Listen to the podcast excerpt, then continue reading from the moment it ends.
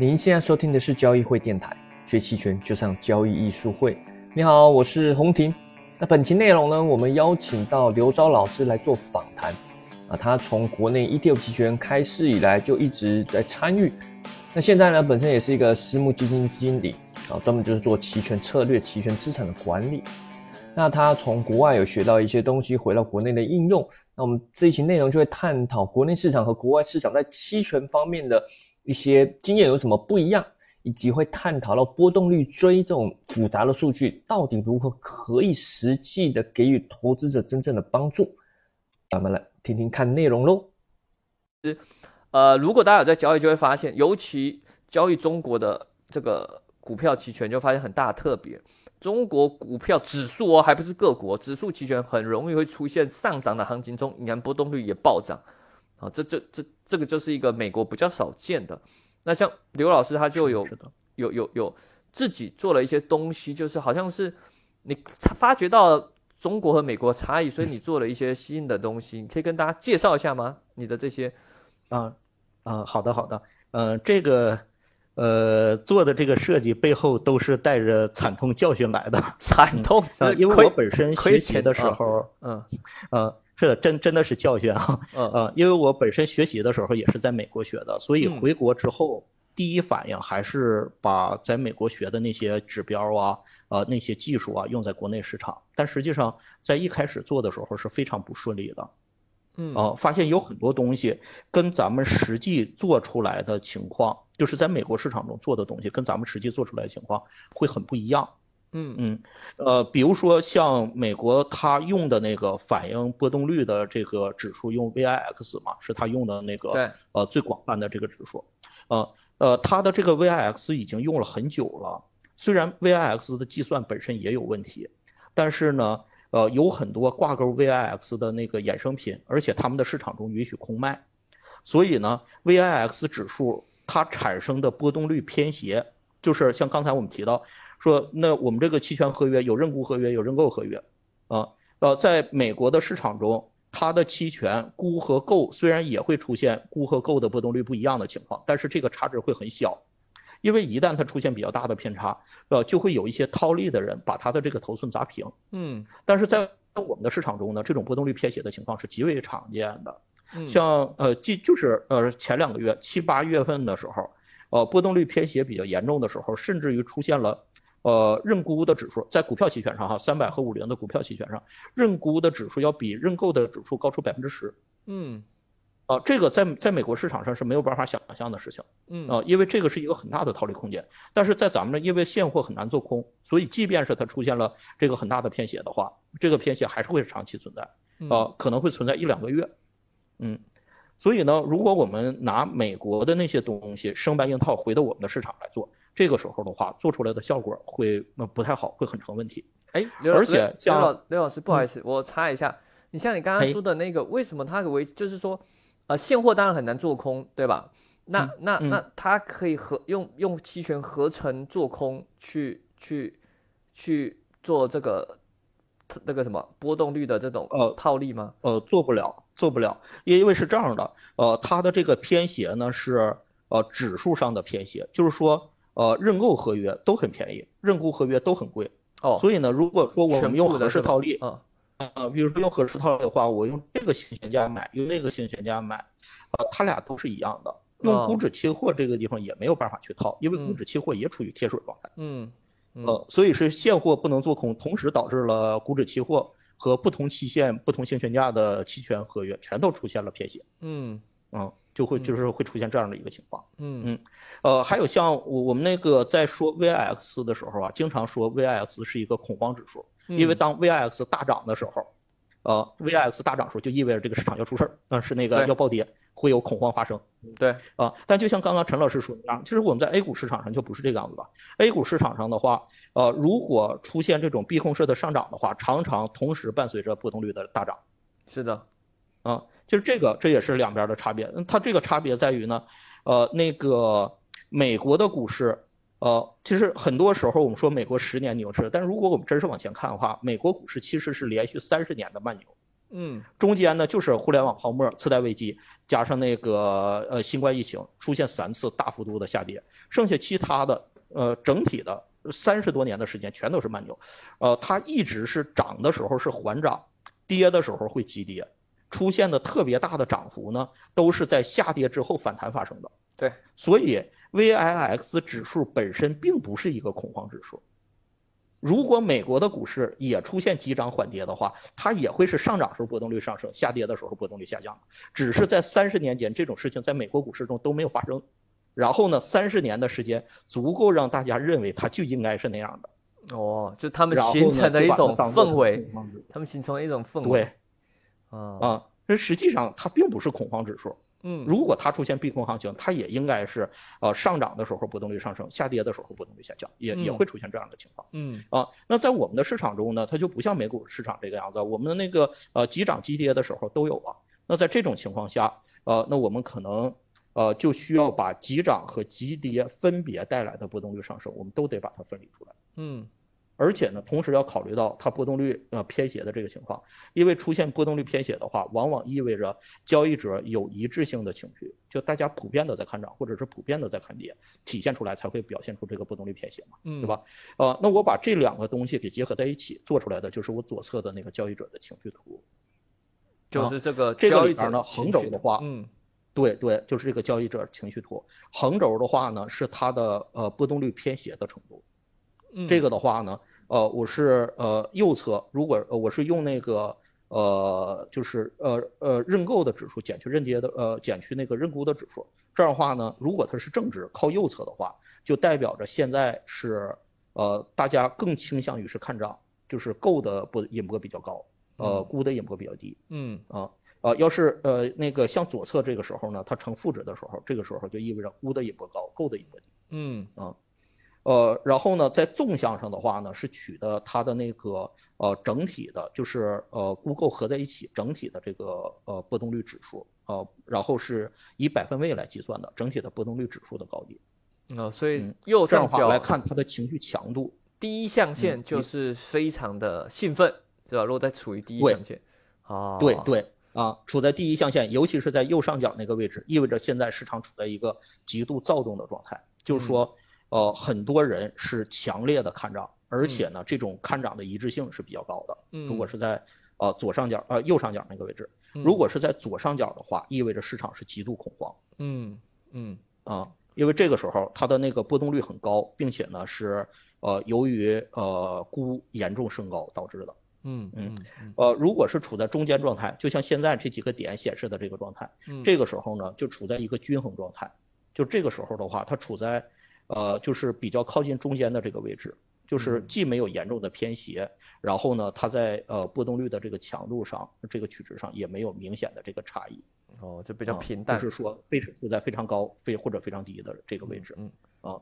呃，然后如果说是在正下方的话，这个时候的话，一般是在市场长时间的出现那个横盘的之后，会出在正下方的这个位置。对。嗯啊，处在下方中间，波动率很低的时候，这个时候的话，实际上是处在一种市场非常平淡的状态。这个市场平淡不是说要看跌哈，是看涨的也觉得没机会，看跌的也觉得没机会。市场长时间的横盘走，这个的话呢，在比较早的时候，五零曾经出现过这种情况，出现的非常严重。对，呃，它的呃历史波动降到百分之十左右，隐含波动呃甚至到了百分之八点多。对对，到了个位数。呃，曾经出过这样的情况。如果出现那种非常极端的平淡的情况的话，其实是我们做多波动的非常好的时机。嗯嗯嗯嗯。呃，其他几个点的话，就是呃，在整个这个图形中画上有交叉点的，就是九个比较典型的那个，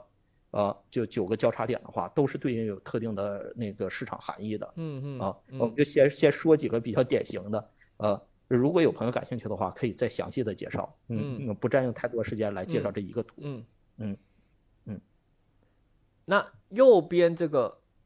理论价格分布是，嗯，呃，右边这个是这样的，呃，是那个呃，综合考虑它的那个期限结构和波动率锥，呃，这个有一定基础的朋友可能知道波动率锥这个东西，嗯，就是哦，我们可以看到那个呃，如果在引波上涨的时候，常常会体现为，呃，存续期较比较短的近月合约的引波会更高，远月的引波呢相对来说比较低。嗯，如果在市场比较平淡的时候，这个时候的话呢，会出现近月的引波比较低，远月的引波相对来说比较高，啊，就是波动率的波动。然后呢，按照横轴以时间为以时间为横轴来画出来，时间是存续期哈，以存续期长短为横轴画出来，它会成一个接近于锥形的这个东西，这个叫做波动率锥，啊，对，这个是在美国用的比较通行的一个东西，对，呃，咱们现在有很多专业机构在呈现这个东西的时候也呈现波动率锥，对，但实际上波动率锥这个东西用到国内的话，有两个比较严重的问题，其一是呃我们国内的这个。呃，上行波动和下行波动是明显不对称的，不对称就是市场上涨和市场下跌的时候，呃，它做波动率追的时候，它理论假设是呈对数正态分布，也就是说它涨和跌是完全随机的。嗯，啊，涨和跌，涨跌的时候它速度也应该是呃那个两边都是对称，都是一样的。但在我们 A 股市场中，它明显不是一样的。对，这样的话，我们用那个波动率去追去做的时候呢，相当于是以一个错误的假设去做出来的呃那个东西。这样的话做完了就有比较大的偏差。所以呢，我在做的时候呢，呃，我就把认购和认沽拆开来做的。上行波动和下行波动分开做，像这个里边这个图标是三百 ETF 认购的理论价格分布，其实我还有一个三百 ETF 认沽的理论价格分布，嗯。啊，认沽的是用下行波动来做的，认购用上行波动来做的，嗯，这样的话把它分开之后，就不至于把两个不同的东西给混在一起，啊，这个是一个影响，啊，还有另外一个影响呢是，呃，很多朋友如果不是说呃受过比较专业训练的朋友的话，看那个波动率锥啊，容易看得很晕。呃，因为波动率，呃，不同存续期的波动率，它的价格是不一样的。对，比如说存续期只有一个月的引波上升了十个点，存续期有五个月的引波上升了五个点，这种情况下，到底我是呃那个做多波动率的话，我是做多一个月的赚得多，还是做多五个月的赚得多呢？很多朋友就容易产生一种误解，就是你看一个月的上升了十个点，它上升的比较多，五五个月上升五个点，五个月上升比较少嘛。但实际上，存续期越长的话，它一个点的波动率是越贵的。对，就所谓的位感比较大。如果是长期，没错，是这样的，长期合约的位感是比较大的。所以，如果我们用的是呃存续期比较长的那个远期合约，虽然它的引波看起来并没有涨那么多，但其实它的价格是要涨更多的。嗯，啊，这个的话，如果说本身没有受过比较专业的训练，不了解波动率这个特性，只是看波动率像那个那个锥形那个敞口的话，就很容易产生这样一个误解。那既然是这样的话，其实就是借鉴那个，呃，J Cash 的那个思路，就是我们直接把它的希腊值转成钱，借助那个思路，哦，一样的，我可以把这个引波的变化把它转成钱数就行了嘛。所以呢，我就按照它的分布的情况，把它做成这个理论价格分布。这样的话，我们根据这个里边的点，直接就能够看到现在它处在一个什么样的位置。啊，比如说像那个这个不，纵轴纵轴是什么？纵轴这代表是什么？纵轴是价格。纵轴是价格，价格对，纵轴是价格，横轴是存续期。哦，所以你看，像最右侧的那个红色的那个，那个其实是两个点叠叠加在一起了。嗯，呃，一个是那个沪市的三百 ETF，一个是深市的三百 ETF，两个叠加在一起了。像在这个里边，我们就能看到，像现在三月份的那个呃三月份的认购合约，它的价格还是很便宜的。我这个里边呈现的这几条线呢，呃，最下边这条蓝线。是过去三年里边，它按照真实波动能够计算出来最低价格应该是多少？嗯，那个黄色的线是呃第一个四分位，就是百分之二十五。从蓝线到黄线之间，这个是有百分之二十五的机会会落在这个区间。哦，啊，蓝线到灰线，灰线到橘色的线，再到上边红色的，呃，上边蓝色线，啊，每个都是百分之二十五，就是给出了那个两个四分位加上中位数。所以这个更直觉，就是这这个带动作它就是权利金，这就是人民币是吧？对，啊，也就是说更直觉了。没错啊，也就是说，现在如果我们看三月份的三月份，它处在这个位置是在百分之二十五以下，很接近于最低值了。所以我们从这儿直接就能够看到，现在三月份的合约是要比正常情况下是要便宜的。而且呢，我们根据这个轴上的这个差距，你能知道它到底便宜了多少。嗯，因为那个灰线就是中位数嘛，对吧？对，它到灰线的那个距离。对应着那个纵轴上这个是多少？那纵轴上，呃，到灰线的距离的话，应该是大约零点零五这个样子。嗯，也就意味着说，现在它相对于，呃呃，不止零点零五，应该是零点七，呃，零点零七、零点零八这个样子。也就是说，它相对于正常的情况的话，现在的这个合约平值合约的话，相对于正常情况是便宜了七百到八百块钱。哦，所以看这个，反正差距越大，就代表它越便宜了。对对，啊，这样的话呢，就可以让一些本身没有学过定价的朋友，直接看图能够明白它的含义，是可以作为交易的一个参考，而不是说我一定要先学很多定价知识，去学偏微分方程啊，去学随机过程啊，这种东西谁学脑袋都会疼的，对吧？啊，学习的周期会很长。那我们所能做的工作，就是我们尽量的把这个东西转化，能让呃普通的投投资者。呃，没有专门去学过高等数学的人，能够以更直观、更简单的方式来利用这些工具吧？啊，所以呢，我就自己去做了这个东西，而不是沿用了原本的波动率锥和期限结构那些看起来更难、更复杂的东西。嗯嗯嗯，是的，这看起来的确会会会比较直觉。我这样看起来，因为传统看波动率锥的确会会比较这个没有那么直觉，只能感觉比较偏理论的说，哦，它现在处于什么几分位、几分位。但至于到底会啊便宜多少钱呢？哎，就就没有那么那么容易看得出来。嗯嗯。